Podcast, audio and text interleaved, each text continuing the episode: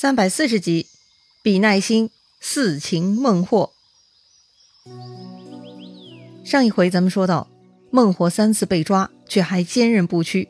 当然，这个坚韧呢，得打引号。其实啊，是这个家伙脸皮厚。要说你被捉到了不服输是可以的，但是每次都说下回再被丞相捉到就投降，哎，这种保证嘛，就像放了个啥一样哈，完全不算话。再度被抓呢，他又找到借口了，他还是不肯认输。好吧，反正呢，诸葛亮要的是孟获的心，而不是孟获这个人，所以呢，他只能耐着性子陪孟获是斗智斗勇啊。第三次，孟获呢又被放回去了，但这回诸葛亮没收了孟获的营寨，把他逼回了自己的老巢，就是那个银坑洞里去了哈。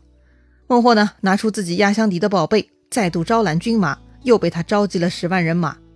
听说孟获很快又重整旗鼓了，诸葛亮笑了。很明显呐，诸葛丞相已经想好了如何玩弄孟获的计策了。这天呢，诸葛亮坐上一台小车，带领百来个骑兵亲自出门探路。为啥丞相亲自出去探路呢？不是有探哨吗？要说呀，诸葛亮的计谋还真的不是普通水准。他亲自出门的目的，一方面嘛，献地献物确认现场。另一方面，那也是显示威风的。话说呢，诸葛亮一行来到一条河边，这条河名叫希尔河。希尔河啊，今天还在呢。它东西向贯穿今天云南大理的城区，是洱海流入澜沧江的河道。古代呢，也曾经被称为龟尔河或者龟河。也就是说呀，诸葛亮呢已经到达今天的云南大理了。这条希尔河水势比较缓慢，看上去呢是比较容易渡河的。但是放眼望去啊，居然河上没有一只船筏，没有现成的渡河工具。哎呀，那只能自己动手了。于是呢，诸葛亮下令伐木做筏，用以渡河。但是啊，怪事出来了，军士们砍了附近的树制作的船筏，居然一下水就沉了，根本就浮不起来。果然呢，实地考察非常有必要哈。如果诸葛亮在大帐之中，想当然指挥大军过来砍树渡河，遇到这种情况嘛？军心就要乱了。既然诸葛亮发现了这个问题，那他就要想办法了。如何解决呢？这个嘛，还得从渡河的工具上想办法哈。这个时候，那个聪明的本地人吕凯呢，就派上用场了。吕凯了解此处地理，他说呀，希尔河的上游有座山，山上的竹子长得是又大又好，所以吕凯建议用大竹子搭建浮桥，就能用以大军渡河了。好。木头是扶不起来，竹子嘛应该可以的。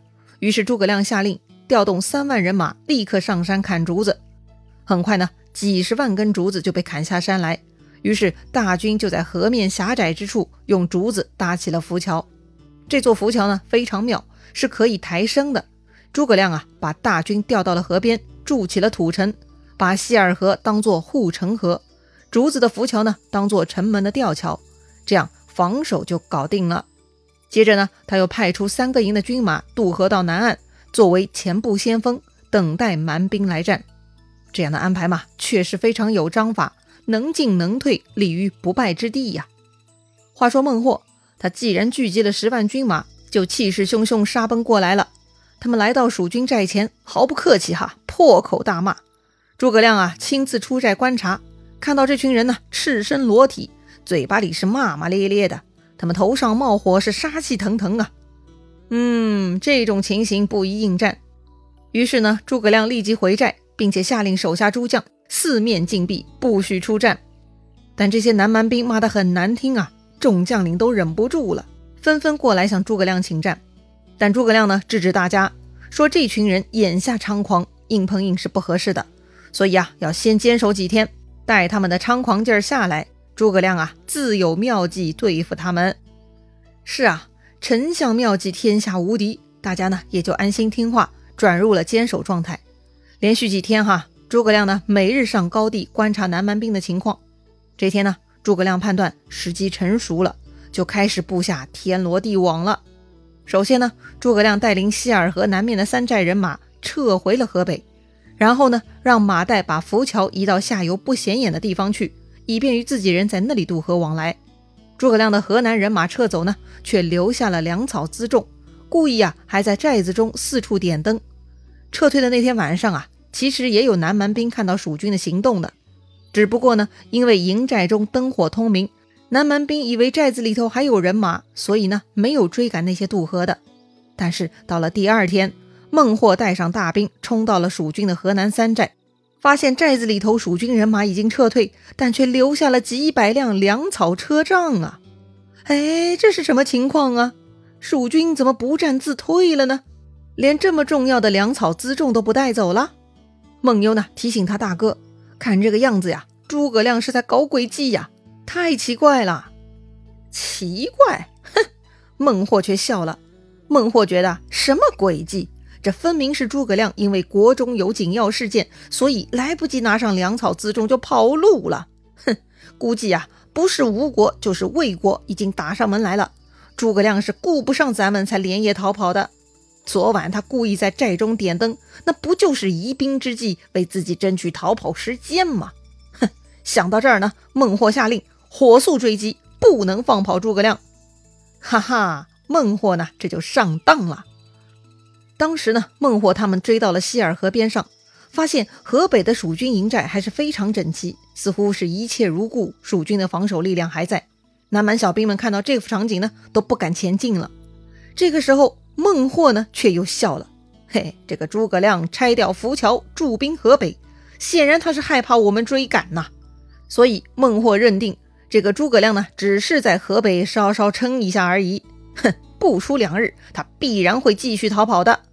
所以呢，孟获下令南蛮兵就地屯驻，再派人上山砍竹子做竹筏，准备来日渡河。当时孟获下令哈，能征善战的排在前面，矛头呢冲向河北。此时的孟获觉得呀，蜀军都在河北，所以呢，自己这样的布置是非常有利于作战的。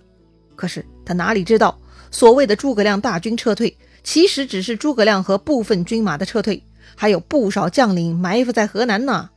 孟获的阵势摆好了，厉害的冲着河北，背后呢就是柔弱空虚的，那就等着挨打吧。这天突然黄风大起，忽然呢风中夹杂着鼓声，那是莫名其妙哈。蜀军呢就从后面冲进了南蛮军的营寨，把孟获他们杀了个措手不及。顿时南蛮兵营内大乱，自己人互相冲突践踏，一时间孟获军呢就乱成了一团。哎呀，不好！居然河南还有蜀军！孟获呢，暗暗叫苦，立刻带着亲信杀开了一条血路，往自己原来的营寨逃去。可是他没有想到，自己离开大营去西尔河边建新营的时候，这个老营寨已经被蜀军给霸占了。领头将领正是赵云啊！孟获刚刚跑到老巢门口，赵云就从里头杀出来了。看到是赵云，孟获吓得扭头就跑啊！往哪里跑呢？哎，得了，还是再往河边跑。毕竟希尔河挺长的呀。孟获熟悉此处地理，他呢就往山里钻了。但是很不幸哈，他这条路呢，居然也有蜀军埋伏，领头的就是马岱。马岱等孟获过来，就跳出来一阵厮杀。孟获呢还是挺厉害的哈，又被他趁乱给逃跑了。最后啊，身边只剩下十来个人陪着他，继续往山谷中逃跑。当时啊，孟获放眼望去。南北西三个方向都是尘土飞扬，火光耀天。很显然，那里有蜀军。孟获是不敢去了。现在只剩下东方比较安静，孟获呢就往东边跑了。嘿，按照诸葛亮的做事风格，这就是明显的诱导啊！果然呢，孟获又上当了。他跑向东边嘛，就是自投罗网喽。当时孟获呢像只飞毛腿哈，他疯狂向东面逃跑，好不容易转过山口，前方呢来到一片树林。还没等他进入树林呢，突然看到十来个人推着一辆小车，小车上呢还坐着一个人，此人正是诸葛孔明。诸葛亮啊，看到孟获，他是哈哈大笑啊！蛮王孟获，天败至此，我已等候多时了。啊，又中计了！孟获是气急败坏呀，他回头就对手下说了：“此人诡计多端。”我已受辱三次了，如今再次相遇，真是天助我也呀！你们奋力前进，把他连人带车给砍到粉碎才好。孟获身边的十来个骑兵听了老大的吩咐，就跟着孟获向前冲杀了。嘿嘿，他们以为诸葛亮就带了十来个人过来埋伏等候啊！哎，实在是天真的有些离谱啊！孟获跟手下这十几个不带脑子的呢，正咋咋呼呼的向前冲呢。突然，咔嚓一声，这十几个家伙呀，全部掉入了一个陷坑之中，全部落网了。哈哈，这下知道诸葛亮的厉害了吧？他只是过来当最后的诱饵而已。看到孟获掉坑里了，诸葛亮呢也就收工了。他呀，先回去忙别的了。剩下现场呢，就交给躲在林子里的魏延部队收拾了。魏延呢，很快就带人去把陷坑里头孟获等人啊，一个一个拖出来，用绳索给五花大绑，好生伺候了一番。话说呀，南蛮军遭遇大败，很多人呢又一次成了俘虏。所以诸葛亮看着孟获掉入陷坑之后，转头呢就回大寨处理俘虏了。还是跟之前一样，诸葛亮啊给他们好酒好肉，安抚了一番，再度重申朝廷的招安政策。搞得那些酋长啊、蛮兵们都十分感慨，似乎啊，成都的天子对我们很友善呐，咱为啥非要造反呢？丞相如此恩义，咱们几次三番不听话都原谅了咱们，真的是不该造反呐！一片感叹声中呢，这些南蛮兵再一次被放回去了。接着，孟优被押上来了。诸葛亮说呀：“你兄长执迷不悟，你应该劝谏他。这次已经被我擒住四回。”还有何面目再见人呢？孟优听了这话呢，是羞惭满面。可不是吗？败军之将还输了四次，确实丢人呐。不过孟优也不是啥烈士哈，他跪地求饶，请诸葛亮饶命。